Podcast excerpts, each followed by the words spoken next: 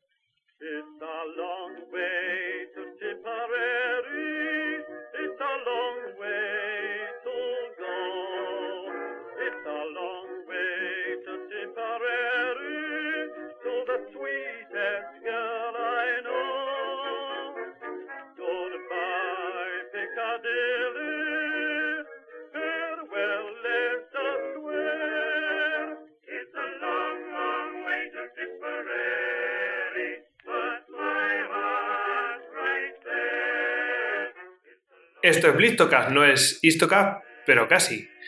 Y hoy vamos a hablar eh, de Rodrigo Díaz de Vivar, pero vamos a hablar no con Rodrigo de- Díaz de Vivar. ¿Dónde estará? Además, mira, no, no lo tienen las preguntas, pero los restos también tienen... repartido. Exactamente. Tiene bastante que hablar. Bueno, vamos a hablar con eh, David Porrinas González, que es licenciado y doctor en Historia Medieval por la Universidad de Extremadura y además es profesor en la propia universidad. Eh, su tesis eh, fue sobre la guerra y caballería en la plena Edad Media, condicionantes y actitudes bélicas. Luego, si queréis, preguntamos sobre esas actitudes bélicas que me ha llamado la atención. En Castilla y León en los siglos XI al XIII. El que dirigió la tesis fue García Fice, que es uno de los mayores expertos, como nos ha comentado fuera de micro David, en la guerra medieval en España. Em, ¿Y eh, por qué está, por qué está aquí? Eh, David, pues porque acaba de publicar un libro con Despertaferro que se, titule, se titula El Cid, Historia y Mito de un Señor de la Guerra. Es un tocho, son 432 páginas. Ah, seré muy fácil. ¿Eh? Doy fe. No, pero a mí me gusta que digas, vale, me voy a meter en este libro, pero tiene aquí sustancia. Y, y bueno, estamos en las oficinas de Despertaferro, porque esta entrevista que vamos a hacerle a David, pues la hacemos pues eh, gracias a Despertaferro y bueno, pues eh, se siente muy honrado de estar aquí. ¿Y a quién tenemos aquí? También, que lo habéis oído. Pues tenemos a, pues, al director de Despertaferro, Historia Contemporánea, Javier Amendi. Sí, echando una miradita atrás, a ver si somos rápidos, que tengo el caballo aparcado en zona azul. Muy bien. Bueno, pues el que les habla, arroba goyix barra bajas el duero. Y sin más, vamos a empezar a disparar porque tenemos aquí una lista de preguntas y ya hemos amenazado con que se van a ampliar. ¿Vale? Lo que salga. Sí. Bueno, previa, ya la pregunta iba a salir, la, la he dicho antes de fuera de micro y en la entradilla. Em, ¿Qué es eso de actitudes bélicas? Porque me ha llamado la atención en, en la tesis. mm, ¿A quién se refiere? ¿A los políticos? ¿Actitudes bélicas de los políticos o de los propios guerreros? Bueno, pues la tesis tal y como se planteó. Bueno, en primer lugar quería agradecer a Despertaferro el haber publicado este libro sobre el CID, el haberme también encargado en ocasiones algunos artículos para sus revistas, que hacen una labor magnífica.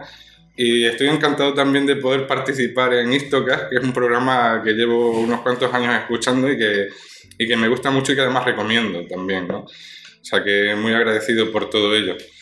Y Bienvenido. Tener al lado a Javier Veramendi pues también me llena de orgullo, porque también lo he escuchado mucho No es y... culpa mía, lo juro. No le he pagado nada. Bueno, están los croissants. y la verdad que, que- la verdad que estoy encantado. Lo de la tesis. De la tesis, en un principio, bueno, yo empecé, terminé la carrera en el año 99, ya por aquel año empecé a trabajar en la tesis. Como toda tesis, en un principio empieza un tanto titubeante, no se sabe muy bien por dónde va a terminar saliendo uno. Y mi primer estudio fue sobre el terreno y, y el abastecimiento en la plena Edad Media, el uso del terreno en la guerra y el abastecimiento.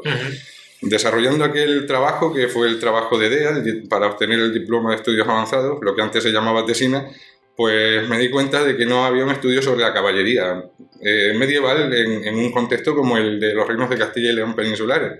Sorprendente. Sí, e- era hasta tal punto sorprendente que mm, empecé a leer a distintos autores extranjeros, expertos en caballería, y ellos mismos se sorprendían de que en, es- que en este ámbito peninsular no hubiera un estudio sobre la caballería, teniendo en cuenta el marco ese de la llamada reconquista.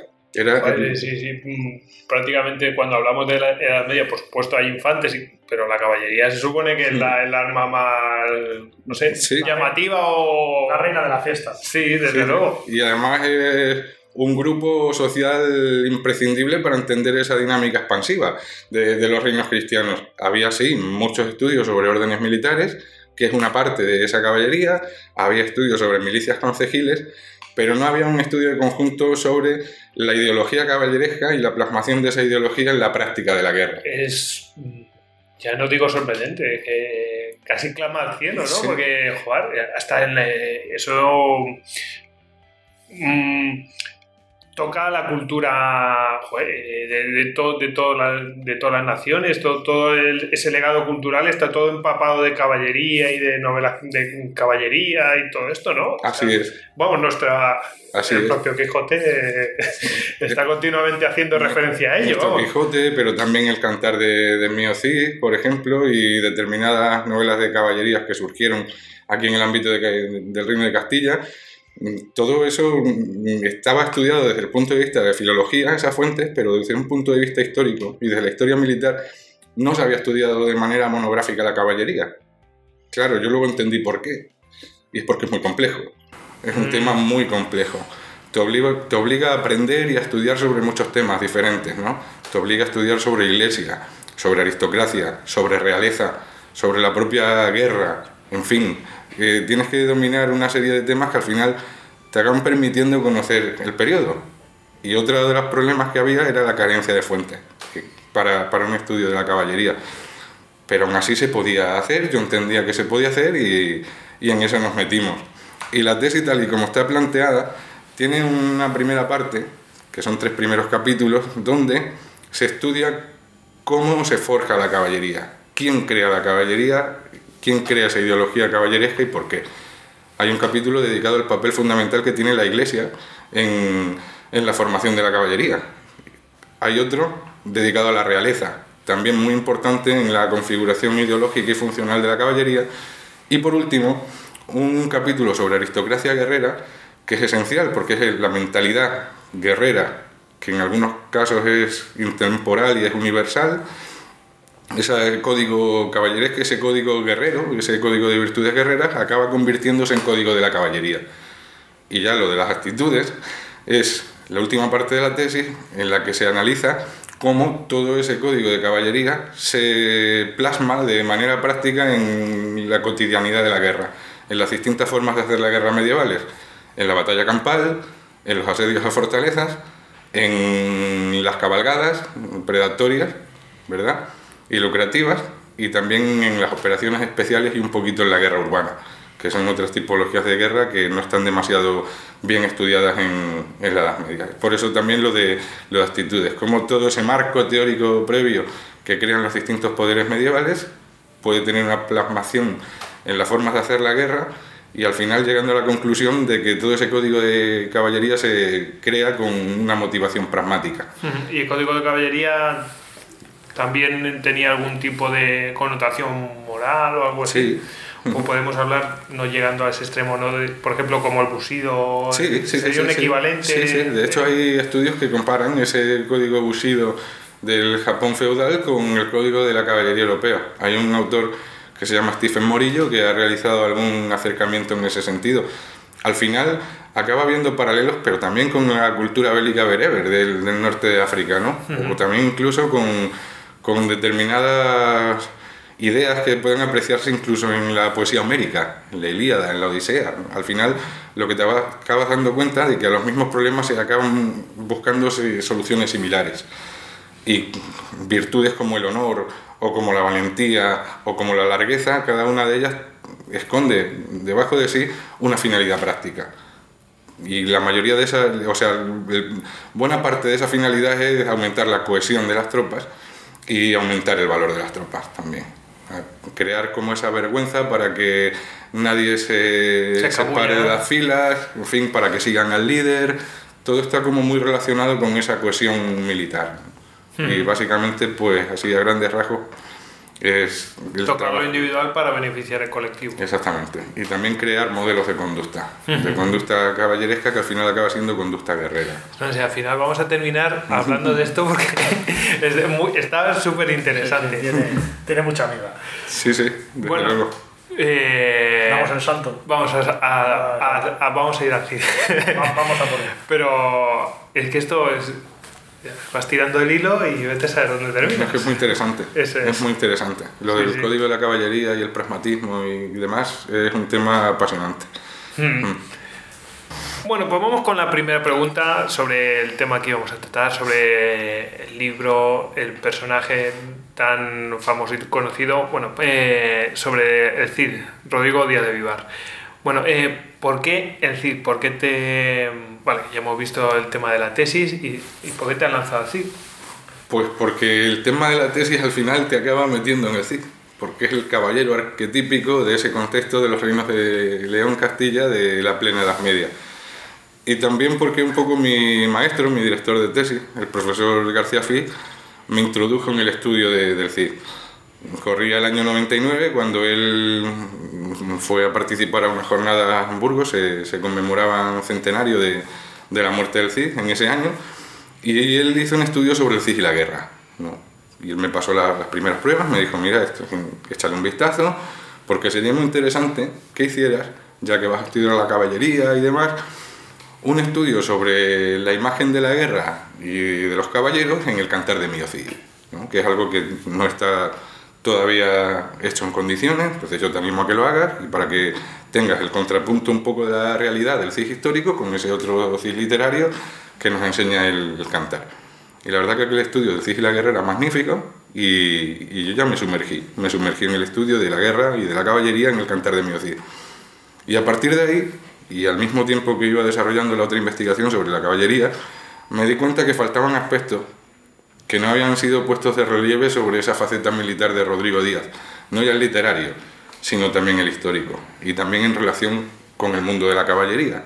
Claro, yo iba aprendiendo sobre caballería, sobre caballeros medievales, sobre ideología caballeresca, sobre la relación de la caballería con, con la guerra que se practicaba en ese momento, y veía que la trayectoria de Rodrigo Díaz era una auténtica mina para clarificar distintos aspectos, distintos temas sobre los que yo me encontraba traba- trabajando.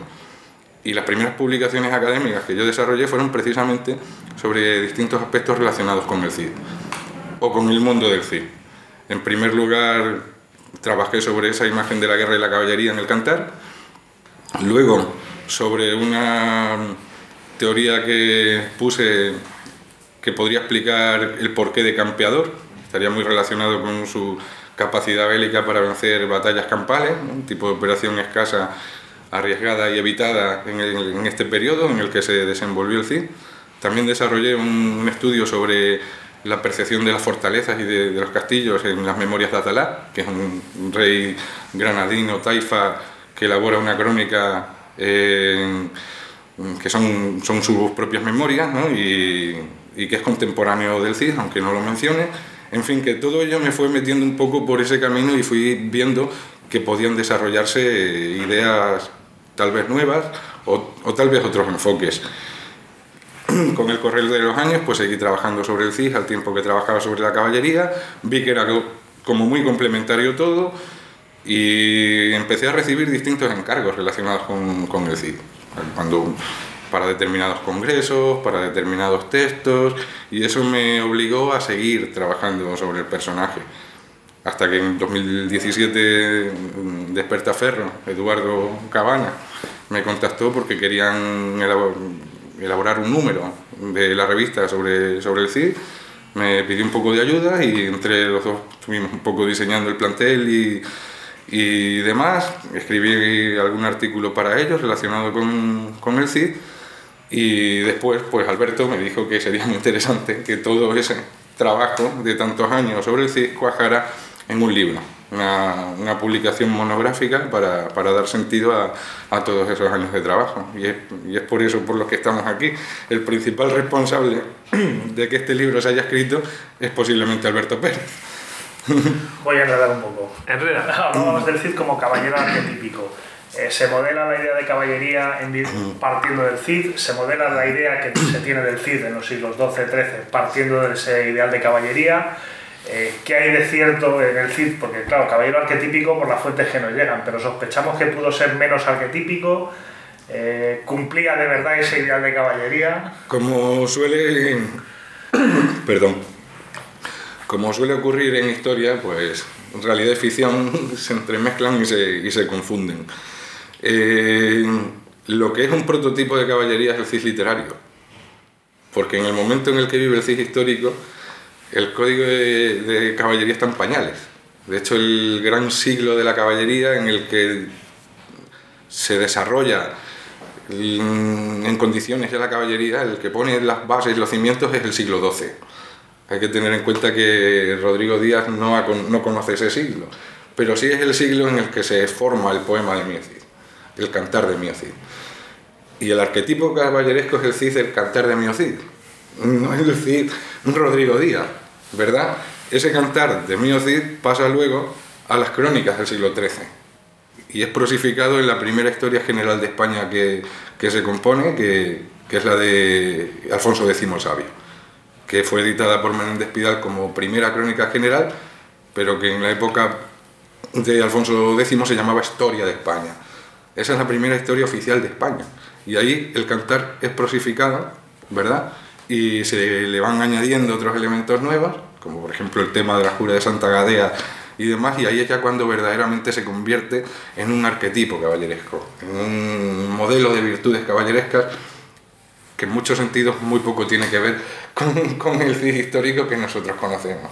Pero, claro, surgen esos códigos ¿no? que estás hablando el siglo siguiente y, claro, ¿a quién cogen de ejemplo? Pues cogen a, a uno que lo estuvo haciendo, bueno, que destacó sí. desde luego. Sí. Entonces dicen, pues vamos a coger a este como ejemplo. ¿tal? A lo mejor fue así. Sí, se produce un fenómeno muy parecido con Fernán González, el primer conde de, sí. de Castilla, ¿verdad? Uh -huh. se, les, se les convierte en héroes épicos, porque además también Fernán González ha generado a mediados del siglo XIII otro cantar épico, el poema de Fernán González. Y además, tú comparas Cantar de Miocid con, con poema de Fernán González y en cuanto a lo que es la imagen de la guerra y la caballería, son muy similares. Eso te está, te está un poco situando en un arquetipo, en, en un modelo que, que, se ha creado para mostrar lo que debe ser un caballero ideal, ¿verdad? Igual que los caballeros o los guerreros que aparecen en la Ilíada de, de, sí. de Homero son, son caballeros ideales, ¿verdad?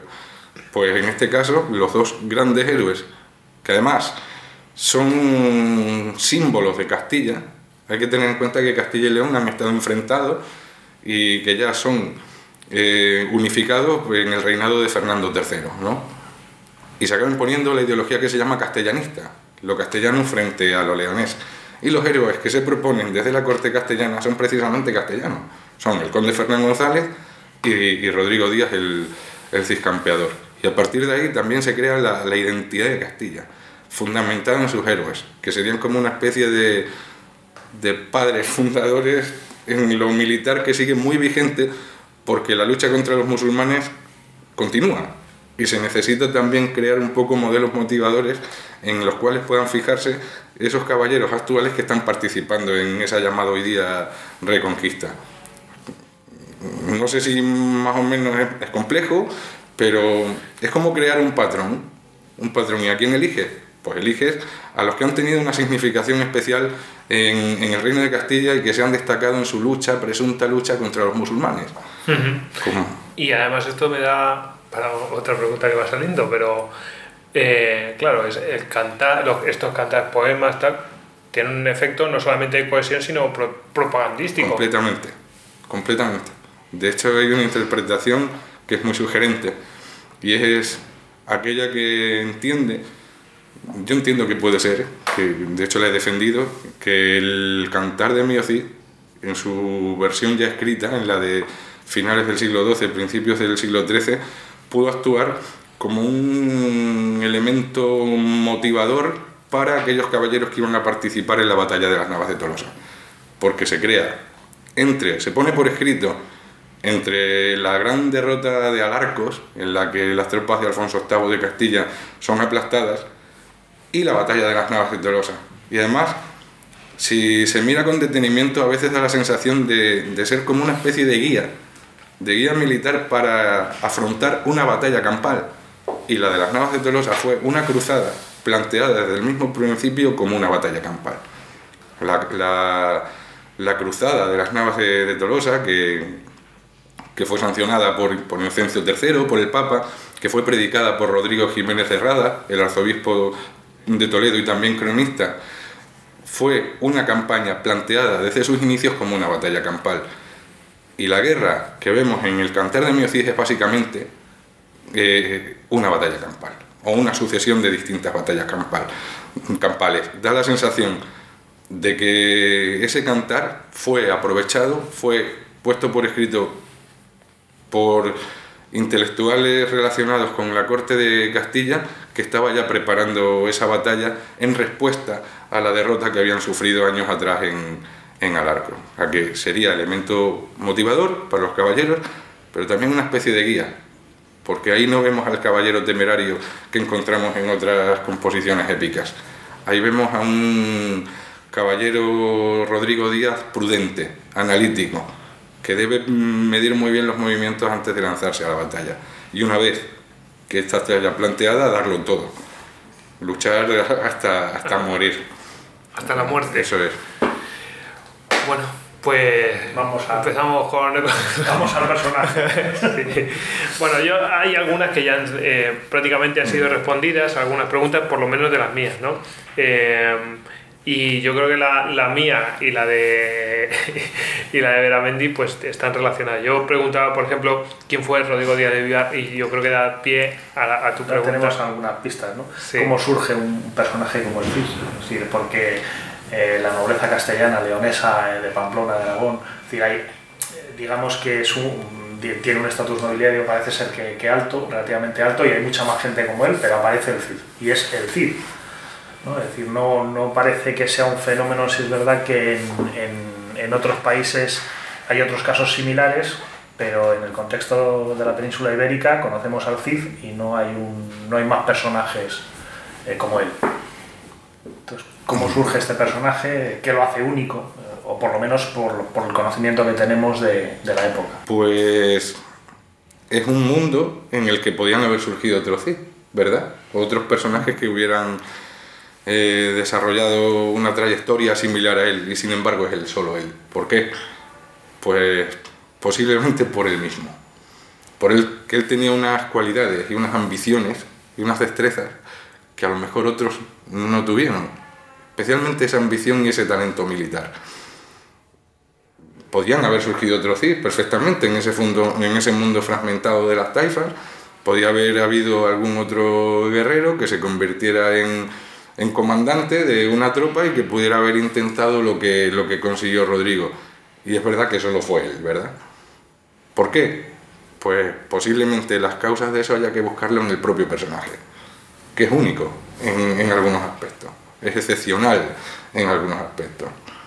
Bueno, hay quien habla también de que, de que hay una especie de CID de los condados catalanes, anterior al CID. Lo que pasa que eh, no, quizás no es comparable porque no son comparables las proezas que pudo realizar uno y otro. Y hay un personaje parecido al Cid, pero es ya un siglo posterior, o algo menos un siglo posterior que Geraldo Sempavor, al que llaman precisamente Cid portugués, que está a punto de conseguir algo parecido a lo que consigue el Cid en Valencia, pero fracasa, y es crear un señorío propio en la zona de la actual Extremadura, entre los ríos Guadiana y Tajo, conquistando una serie de posiciones y al final no puede dominar Badajoz como si pudo Rodrigo Díaz dominar Valencia, que sería la ciudad más importante de ese contexto, Badajoz en la taifa, o sea, Badajoz en, en, la parte occidental de, de, la península ibérica, Valencia en esa taifa eh, en la que actúa Rodrigo Díaz Geraldo fracasa en la conquista de Badajoz, lo intenta, también lo asedia con, mucha intensidad, pero no puede dominarla. Y ese señorío mmm, no puede cuajar, no puede desarrollarse sin el dominio de, de la ciudad que puede controlar todo ese territorio. Ahí tenemos otro ejemplo de otro posible Cid que no ha generado, por supuesto, ni tanta literatura, ni tanta tradición y demás, que sigue siendo un héroe reconocido, incluso tiene estatua en Ébora, que es una de las ciudades que, que él conquista. Él conquista fortalezas con una táctica muy arriesgada, que es como si fueran operaciones especiales, aprovechando noches muy tormentosas y muy lluviosas, con muy pocos hombres muy bien adestrados, escalar murallas, neutralizar guarnición, abrir la puerta para que pasen el resto de la hueste que está esperando fuera. Así conquista Cáceres, Trujillo, Montánchez, Monfragüe, Évora, Serpa, Jurumeña, una serie de fortalezas que configuran un señorío virtual entre esos dos ríos eh, que pasan por Extremadura. ¿Por qué no otro en ese momento de Geraldo en Pavor? Pues hay que buscar la explicación posiblemente en el propio personaje, en sus cualidades. Quizás sería, sería la única explicación que, que podría darse. Que en todos, en todos los momentos ha podido surgir una persona con unas cualidades excepcionales. Pues a lo mejor es porque Rodrigo Díaz tenía esas cualidades excepcionales que otros no tenían. Hablando de, de cualidades y del carácter, dos destierros. Dos destierros. ¿Cómo, cómo conseguimos cabrear al rey, descabrearlo, volverlo a cabrear? Pues eso forma parte de la propia naturaleza que debió tener Rodrigo Díaz, ¿verdad? Dos veces desterrado. Debía ser una persona muy autónoma y muy ambiciosa, entendiendo que, que él estaba sirviendo a, a, a, reyes de Taifa, o él se estaba relacionando con reyes de Taifa, cuyo fundamento, del, de su, el fundamento de su poder era una potencia militar que ellos mismos no tenían. Pero él sí. O sea, él tenía, él, él era el que le daba el poderío a, a determinados reinos de Taifas, no solo él, sino otras mesnadas cristianas. Hay que pensar, por ejemplo, que, que cuando Alfonso VI conquista Toledo, el rey musulmán que estaba allí, Al-Qadir, es puesto en Valencia como rey. Es una manera de compensarlo. Posiblemente en las negociaciones para la entrega de Toledo, eh, una de las cláusulas fue que Al-Qadir no se quedara sin trono y le garantiza el trono de Valencia. Pero claro, es un rey endeble. ¿Quién mantiene a ese rey en el trono? Una mesnada de caballeros de Alfonso VI comandada por Álvar Fáñez que actúan como protectores de ese personaje. El fundamento del poder y, lo que permite que Al-Qadir se mantenga en el trono de Valencia es una mesnada cristiana, como la que podía tener Rodrigo Díaz. Entonces, ¿por qué no puedo? O sea, si, si, hay otros que están gobernando con bastante menos mérito que yo, ¿yo por qué no puedo, no puedo hacerlo? Pero claro, Alfonso VI tenía sus propios planes sus propios planes diplomáticos, militares, expansivos, de encizañar a las distintas taifas unas con otras, y tenía muy claro cómo tenía que ser esa política. Y Rodrigo Díaz era un verso suelto. Él tenía su propio plan, que no tenía que ver con esos otros planes hegemónicos, a lo mejor de, de su rey. En el primero de sus destierros, pues parece ser que se produce porque, estando Alfonso VI fuera de, del reino, en tierras musulmanas, Rodrigo Díaz decide lanzar una cabalgada contra la taifa de Toledo, que es aliada en ese momento de Alfonso VI. Puede haberle creado un problema diplomático importante, que Alfonso VI todavía no ha conquistado Toledo, pero ya la quiere conquistar y está eh, maniobrando para que eso sea así. Rodrigo Díaz con esa acción que es completamente individual y autónoma puede estar poniendo en peligro determinadas estrategias que, que ha venido diseñando Alfonso VI. Y el segundo de los casos está muy claro que Rodrigo Díaz incumple uno de los dos deberes fundamentales de la relación feudo-vasallática, que es el auxilium. En una relación feudo-vasallática, el vasallo está obligado a prestar a su señor auxilium y consilium.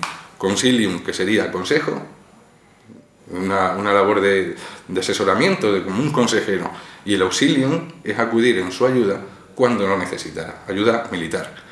Y hay un momento en que el rey lo necesita y él no se presenta. Es que en el asedio, bueno, en ese momento Alfonso VI tiene una posición avanzada en tierras musulmanas, que es el castillo de Aledo, un castillo que está causando muchos daños en, tierras musulmanas, especialmente en la región de Murcia y en la Vega de, Granada. Allí tiene una guarnición cristiana. acaban de entrar los almorávides, ya han derrotado a Alfonso VI en Sagraja, en la batalla de Zalaca. Que salió, ahí salió vivo de casa. Salió vivo de milagro, resultó herido, salió vivo de milagro. Y claro, ya volvemos otra vez a las cuestiones personales. Estaría ardiendo en deseos el propio rey Alfonso de, tener la oportunidad de sacarse la espina que se le había clavado con esa derrota de, de Zalaca, ¿verdad? Los almorávides asedian ese castillo de Aledo, que está siendo tan dañino para, para el Andaluz, y Alfonso VI moviliza sus tropas para, levantar ese cerco, para expulsar de allí a, a los almorávides y andalusíes que están asediando Aledo. Y en ese momento es llamado por el rey, no una, sino varias veces. En ese momento, Rodrigo Díaz está actuando como agente de Alfonso VI en Valencia, haciendo lo mismo que había hecho antes Albert Fáñez. Y no llega, y no acude, y llega tarde y llega mal. Es fácil entender que el rey pudo pensar que había incurrido en un delito de traición, porque había fallado en esa obligación casi sagrada que es la de el auxilio. Está justificado. Volvemos a ver en, en esas circunstancias pues a un personaje que va mucho a lo suyo. Él estaba consolidando una red tributaria y logística en torno a Valencia, actuando ya como una especie de señor virtual, y aquello, el llamamiento de su rey, un poco podía apartarle de, de, la, de la tarea que él estaba teniendo allí, y a lo mejor es por eso por lo que lo retrasa y no llega a tiempo. Pues ahí estaría justificado un destierro que por otra parte es algo completamente regulado, regulado en el derecho de la época. Rodrigo Díaz no es el único desterrado, hay otros desterrados también, que son contemporáneos de Rodrigo Díaz. En principio, en una situación como esta, los señoríos se conservaban, se perdían. Pues tenía su patrimonio, ¿verdad? Su patrimonio en Castilla, ¿qué pasa con eso? Realmente se le convierte eh, en un desposeído total, es decir, te buscan la vida o sigues manteniendo esa conexión. En el segundo caso, en el primero de los destierros no es, no es desposeído. Se regulaba, o sea, si, especialmente lo que determinaba la desposesión era si el destierro se había producido por el delito de traición, que es como el más grave que se podía perpetrar en ese mundo feudal, ¿no? En el segundo de los destierros no solo hay desposesión del patrimonio de Rodrigo Díaz, sino también apresamiento de su familia el rey mantiene durante unos días apresado a su mujer y a sus hijos, a sus hijas y a su hijo. O sea que se contemplaba esa posibilidad de, desposeer al que, al que era desterrado. Sí. Bueno, la verdad es que va respondiendo preguntas, pero va respondiendo más preguntas, como una cosa lleva a la otra. sí, es, inevitable.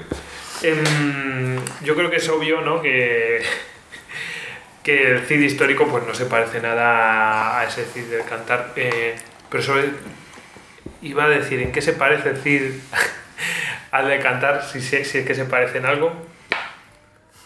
El Cid histórico. Se parece en que lucha algo contra los musulmanes, en que hace la guerra. A lo mejor lleva barba o algo así. A lo mejor, sí, a lo mejor. Las fuentes históricas no nos dicen nada de la barba, que sí menciona con profusión el cantar, esa barba que nunca fue mesada, ¿no? ¿verdad? Una, barba que nunca fue arrancada, que era como una manera de humillarse unos a otros y, un castigo también contemplado por algunos fueros, lo de, lo de mesar la barba.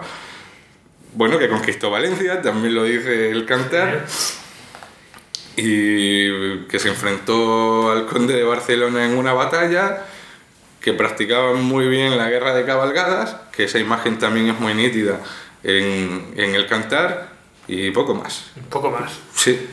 Y ya me lleva a la siguiente pregunta. Eh, Menéndez Pidal parece encumbrar o mitificar, convierte en un ser legendario a Cid. Y por ejemplo, Richard Fletcher eh, muestra un, a un mercenario descarnado. directamente, además, aprovecha y le da un par de tortas a Menéndez Pidal. Em, el Cid histórico que has investigado, ¿a cuál se aproxima más? Pues se, se aproxima más al de Fletcher. Sí, de hecho a mí el de Fletcher es uno de los libros sobre el CIS que más me han gustado. Ese y el de Martínez Díez, el de Gonzalo Martínez Díez. El de Martínez Díez a lo mejor es un poco menos analítico, pero sí es una biografía, una biografía estupenda sobre el Cid. Y el de Fletcher tiene el mérito de haber sido el primer libro sobre el Cid que se escribe en 70 años, que se dice pronto. O sea que hasta entonces nadie había escrito. Mm, habían después de- pasado 70 años. Sí, Fua. Menéndez Pidal publica su La España del Cid en el año 1929 y el Cid de Richard de Fletcher, de Richard Fletcher, se publica en 1989. Hasta entonces no se ha publicado una biografía sobre el Cid, porque la sombra de Menéndez Pidal era muy alargada. La verdad es que era un gran maestro, un gran erudito, uno de los grandes sabios de la historia de España. A no se le puede reprochar a Menéndez Pidal la imagen que él proyecta del Cid porque lo hizo con toda su buena fe y con toda su buena intención. ¿Cuál fue el problema que vemos hoy día nosotros en Menéndez Pidal? Pues que le dio categoría de fuente histórica al cantar de Mio Cid y al romancero. Y ahí la imagen que aparece es una imagen heroica, ¿verdad? No es una imagen de ese mercenario, no es una imagen de ese señor de la guerra que utiliza la tortura y el asesinato como arma psicológica para presionar a, a los valencianos cuando los tiene asediados. Es un Cid más despojado de, de- toda esa mitificación, un Cid más carnal, un Cid más histórico, ¿verdad? Ahí, a lo largo del siglo XIX, se producen avances en, en el conocimiento del Cid. Y uno de ellos es que se descubren textos de autores musulmanes que antes no se conocían, que nos hablan del Cid. Eh, autores musulmanes contemporáneos, coetáneos al Cid, que nos hablan del Cid y que nos hablan especialmente de la serie de Valencia. Esos textos fueron descubiertos por un arabista holandés que se llama Reinhard Dossi. Pues a partir de Reinhard Dossi se pudo ver una imagen diferente de ese, de ese Cid. De ese Cid que tortura, de ese, de ese Cid que asesina a valencianos para presionar a los que tiene asediados. Y Menéndez Pidal siempre fue muy crítico con esa imagen, especialmente con Dossi, porque Dossi aprovechó esas imágenes peyorativas del personaje musulmán para convertirlo en una especie de antihéroe. De hecho, Menéndez Pidal dice que ahí nació la cidofobia y que él debía, era su obligación, combatir esa cidofobia. Y a partir de ese momento nace la cidofilia, que han sido las dos grandes pulsiones que han movido al mundo académico a la hora de acercarse al CID. ¿Cuál es el mérito de Fletcher? Pues que ahí no vemos ni, cidofo- ni cidofobia ni cidofilia. Es un hombre que especialista en el siglo XII de los reinos de León y Castilla, hizo un estudio magnífico, por ejemplo, sobre Diego Gelmírez, el primer arzobispo de, Compostela, también sobre el episcopado en, en el siglo XII, un grandísimo conocedor de las fuentes del momento, y tiene también el mérito de que él no es español, de es inglés. Entonces te da una visión... Exactamente, tiene esa distancia porque en época de Menéndez Pidal y aún en la actualidad, el Cid Campeador es un personaje politizado y es muy difícil acercarse a él liberado de, esa- de esas ideas que, que pueden venir también dadas ¿no? y, que, y que están asentadas. Vamos Entonces- a- hemos hablado un poco de, de cabalgadas, de asedios. Eh, el Cid dominaba toda esta forma de hacer la guerra. Haznos una pequeña enumeración, algún caso concreto especialmente interesante de actuación del Cid en este tipo de formas, múltiples formas de guerra de la época. El Luego, Cid, luego vendrá la pregunta maligna. Esta es la pregunta trampa. Vale. El Cid, por el conocimiento que tenemos de él, domina todas las formas de hacer la guerra en este momento. Todas. Y O sea además, que realmente es buen, o sea, buen militar. Es Su muy- profesión se le da muy bien. muy buen militar. Y a mí en algunos aspectos me recuerda a Hernán Cortés, incluso. El primer gran mérito de Rodrigo Díaz es a partir de un número relativamente pequeño de caballeros que partirían con el de Castilla, conformar un ejército profesional y permanente, en una época en la que no existen ni los ejércitos profesionales ni los ejércitos permanentes. ¿Cómo consigue eso? Pues básicamente gracias al grueso de sus tropas son musulmanes. ¿Cuál es el grueso de las tropas Hernán Cortés cuando conquista a los mexicas? Tlaxcaltecas y totonacas. Porque los que van con Hernán Cortés, ¿cuántos son? ¿200 y pico, 300? Con 200 y pico, 300, por muchos 16 caballos que lleves y cuatro cañones, tú no conquistas un imperio por muy en crisis que esté, ¿verdad? Esa es la primera cuestión, la capacidad para articular una hueste permanente, ¿verdad? Y bastante profesional, porque se están dedicando a ello cotidianamente. Gracias a él, que también los disciplina. O tiene talento también de, podríamos decir, general, ¿verdad? La batalla. Domina perfectamente la batalla y por eso se le llama un campeador. Señor del campo de batalla, el que domina el campo de batalla. En una época en la que las batallas campales son muy escasas, la batalla campal se elude. Tenemos la imagen de que la guerra de las medias son básicamente batallas campales y es la operación menos practicada, por el alto riesgo que implica. Porque es mucho lo que se puede perder y muy poco lo que se puede ganar. Con las batallas campales es difícil ganar un territorio. Los territorios se ganan conquistando fortalezas, con la guerra de asedios en la cual también destaca Rodrigo Díaz. que un personaje como Rodrigo Díaz conquistara una ciudad como Valencia en este momento es como un hito impresionante.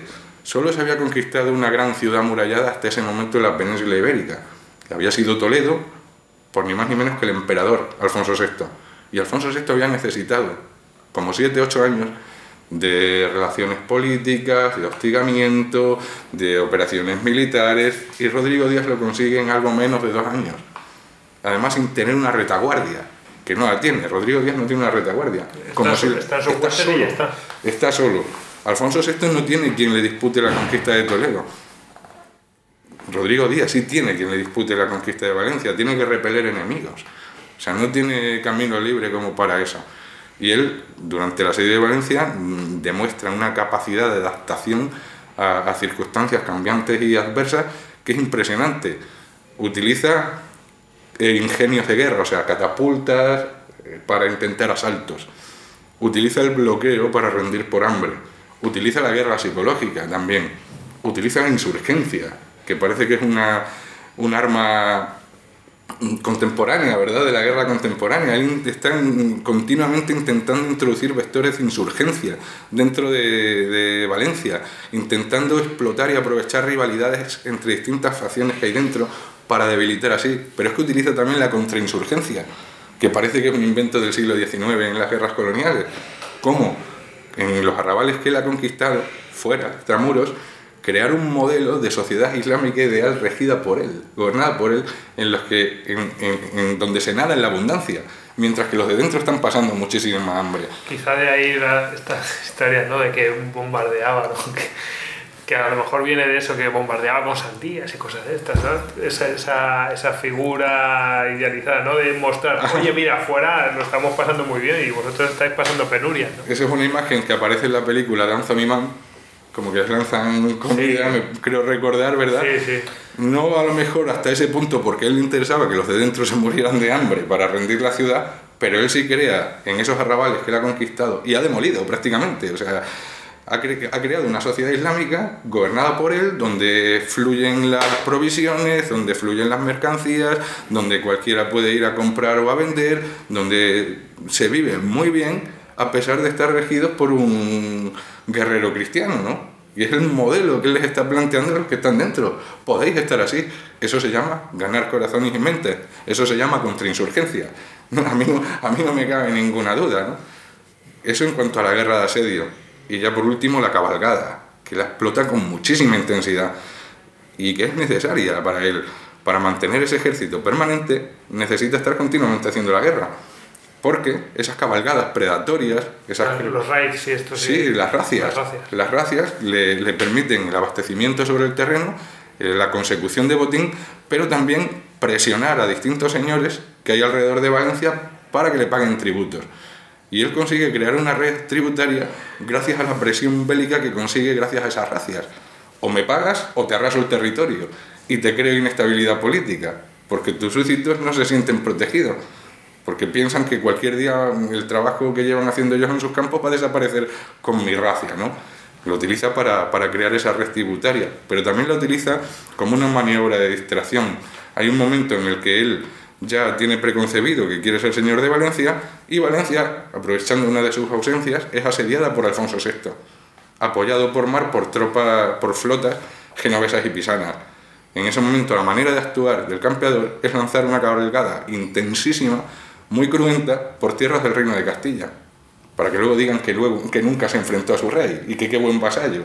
En ese momento, para apartar a Alfonso VI de Valencia, lo que hace es atacarle su propio territorio.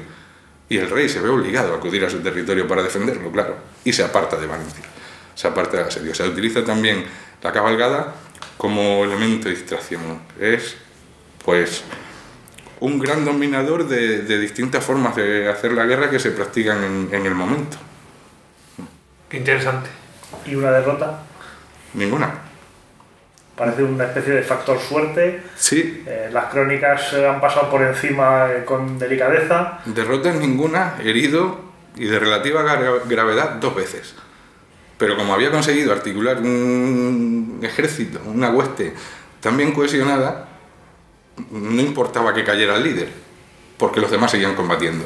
De hecho, él en la batalla de Tebar, del verano del año 1090, le enfrenta a una coalición del conde de Barcelona, Berenguer Ramón II, y del taifa de, de Lérida, Tortosa, Denia, a, ¿verdad?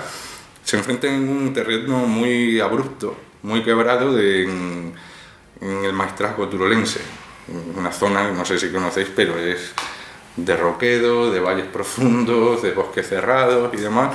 Utiliza el terreno de una, de una manera muy artística él, y además utiliza también la difusión de rumores para dividir a un ejército enemigo que es más poderoso que el suyo.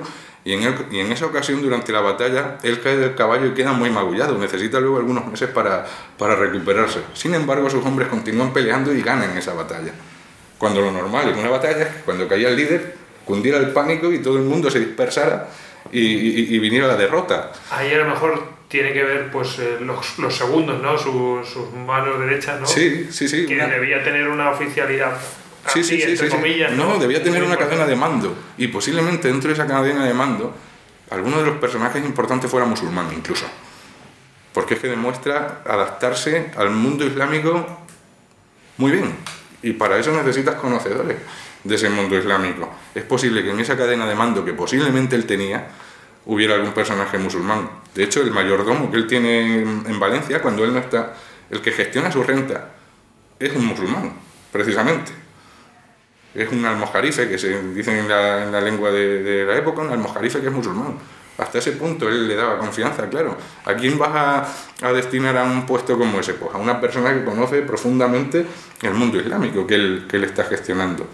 Y la segunda de las heridas, muy grave, es en una cabalgada de estas, una racia intensa que lanza contra el Barracín para que le pague tributos y el señor de Albarracín, que es un, un rey taifa muy veterano, ya posiblemente octogenario, le lanza como una especie de operación especial. Lo mejor que tiene, unos 15 jinetes que van a por él, que van a neutralizar al propio Rodrigo Díaz aprovechando que, que se encuentra relativamente aislado y ahí recibe una lanzada en la garganta, que también le tiene fuera de combate un tiempo, Para haberlo matado. perfectamente. Nunca mejor dicho. Sí, sí, O sea que derrota ninguna, pero posibilidades de haber muerto alguna que otra y lo que los musulmanes llaman baraka también. Se ha tocado como por el dedo de Dios. Por...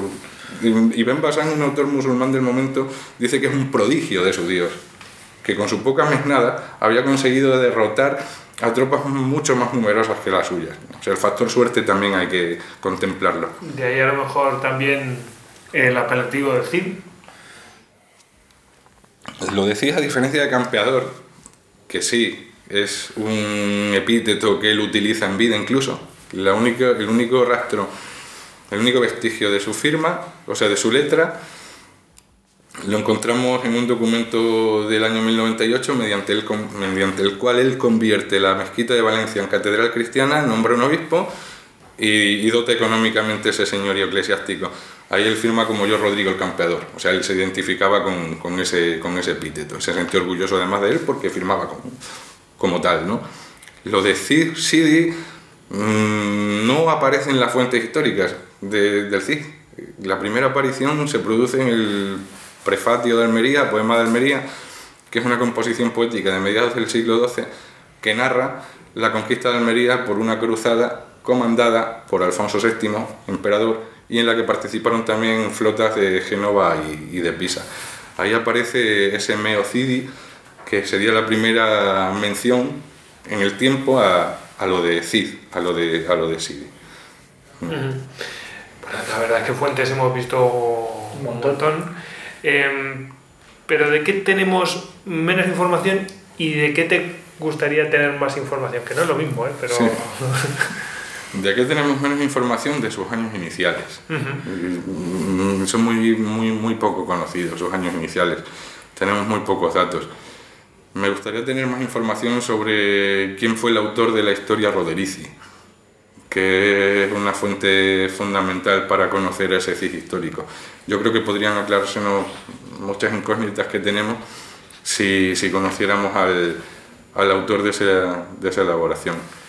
Me gustaría mucho saber más sobre Jimena y sobre el papel que desempeña ella gestionando el patrimonio cuando él no está, patrimonio que tienen en Castilla, y luego también el papel fundamental que desempeñaría como señora de Valencia eh, cuando, cuando él muere. Me gustaría conocer muchísimo más sobre el único hijo varón que tiene, cuáles fueron sus circunstancias, si se crió en la corte de Alfonso VI como se habría criado él en la de Sancho II, como una especie de pupilo a lo mejor para mantener la fidelidad del padre. Me gustaría saber qué tipo de relación tuvieron padre, padre e hijo. Me gustaría saber la relación que tuvo real eh, Alfonso VI con Rodrigo Díaz y cuáles fueron los verdaderos motivos que pudieron llevarle al primer destierro. El segundo más o menos podemos tenerlo, tenerlo claro hasta qué punto incluso pudo actuar como un agente doble de, Alfonso VI en Zaragoza, porque Zaragoza era muy apetecida por, Alfonso VI. Era una zona muy rica en, el Valle del Ebro. ¿Hasta qué punto le pudo interesar a Alfonso VI que, que Rodrigo Díaz estuviera allí y, realmente no fuera tanto un destierro como para una excusa de tener allí también a una especie de agente? me gustaría saber muchísimas cosas que, no sé, la verdad, pero entiendo que eso le pasa, me gustaría muchísimo conocer la fisionomía de la hueste de Rodrigo Díaz y ver ahí esa presumible cadena de, mando que es esencial para entender sus éxitos militares. En fin, me pongo, a, decir cosas que me gustaría saber y no, y no paro. Uh, has mencionado... Eh, a Jimena y cómo estuvo en Valencia, pero tenía una pregunta a ver a Bendy que es muy dos preguntitas rápidas. Valencia y el, intento de crear un estado, una taifa, eh, una dinastía. Eh, al final, ¿cómo acaba aquello? Eh, ¿qué, ¿Cómo se hacía? Es decir, porque yo sé que hay contactos con la iglesia, en fin, hay todo un, un entramado que al final fracasa. ¿Cómo fue aquella historia?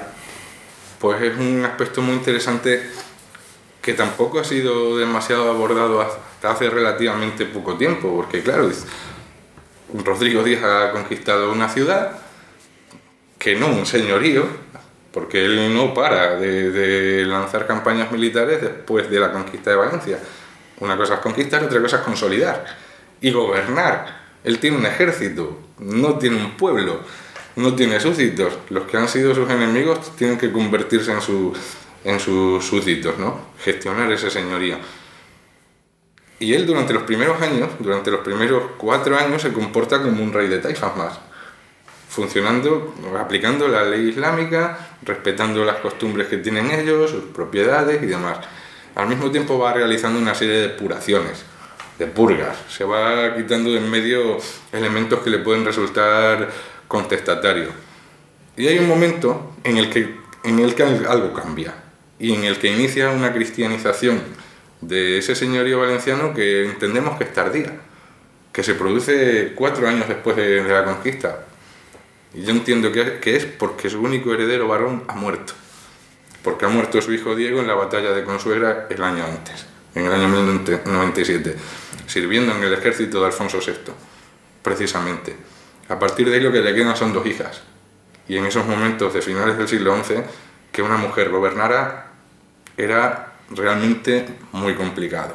Y más un señorío amenazado por un nuevo enemigo como eran los almorávidas. Las opciones de crear una dinastía,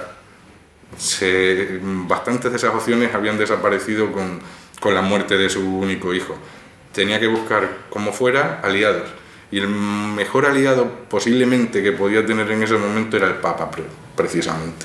El Papa de Roma que ya había iniciado la cruzada, esa que acaba desembocando en la, en la conquista de Jerusalén. Y desarrollaría un intento de vasallaje hacia el Papa, pues como el que estaban, habían desarrollado ya eh, príncipes guerreros normandos que habían conquistado señoríos en el sur de Italia y también en Sicilia, o como el propio rey de Aragón. Los reyes de Aragón, a partir de Sancho Ramírez, que, que comparte época y espacio con, con Rodrigo Díaz, habían iniciado un vasallaje con los papas para eh, garantizar esa protección. El Papa no te podía proteger militarmente, pero sí podía dar legitimidad a tu, señorío, a, tu conquista. Por eso esos señores que están conquistando territorios en el sur de Italia, en Sicilia, o incluso el propio Guillermo el Conquistador, una de las primeras cosas que hace después de Hastings es relacionarse con el Papa, con una especie de relación feudo-vasallática. El Papa en estos momentos es como si fuera la ONU, es el, que da carta de naturaleza a, los distintos señoríos que se están creando. Y Jimena, una vez muerto Rodrigo Díaz, pues parece que seguiría en esa dirección, aumentando incluso las rentas a la iglesia, dándole todavía más parte del señorío propio a la iglesia, encarnada en ese nuevo obispo, que ha nombrado el propio Papa y no el arzobispo de Toledo, que es la máxima autoridad eclesiástica. El Papa nombra a Jerónimo de Perigor. Jerónimo de Perigor, el nuevo obispo de Valencia, es como si fuera un vasallo de Urbano II y no tanto de Bernardo de Seridac, arzobispo de Toledo. Todo eso serían estrategias que diseñarían tanto Rodrigo Díaz como Jerónimo, como la propia Jimena, un intento desesperado ya por conservar algo que presumiblemente se iba a perder de manera irremediable. No sé si te contesto. Sí, pues, bastante bien. La jugada está clara. Terminamos. Eh, ¿Qué va a hacer David Porrinas mañana? ¿Se va al Caribe a descansar un par de meses? pues Empieza un nuevo proyecto, le está dando vueltas a la cabeza.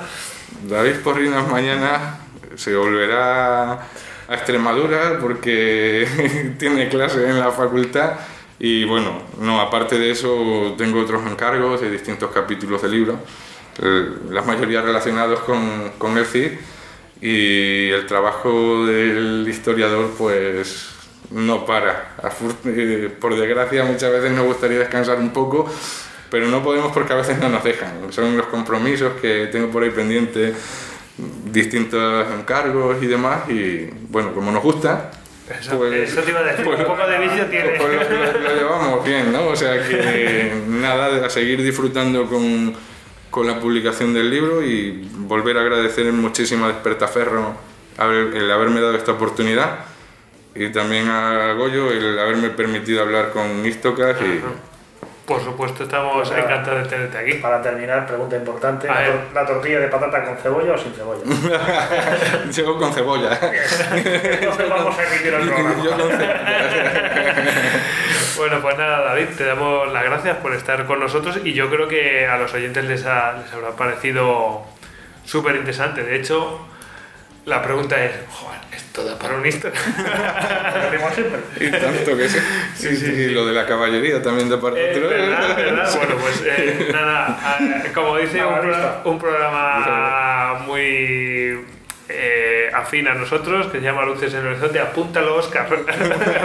que también lo escucho, por cierto. sí, sí, Bueno, pues nada, un saludo Luis.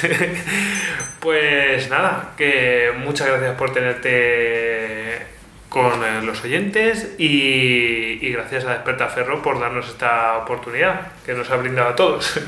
Muchas gracias a vosotros, de verdad. Pues venga, despedida en masa. Sí, venga, hasta luego. Hasta luego.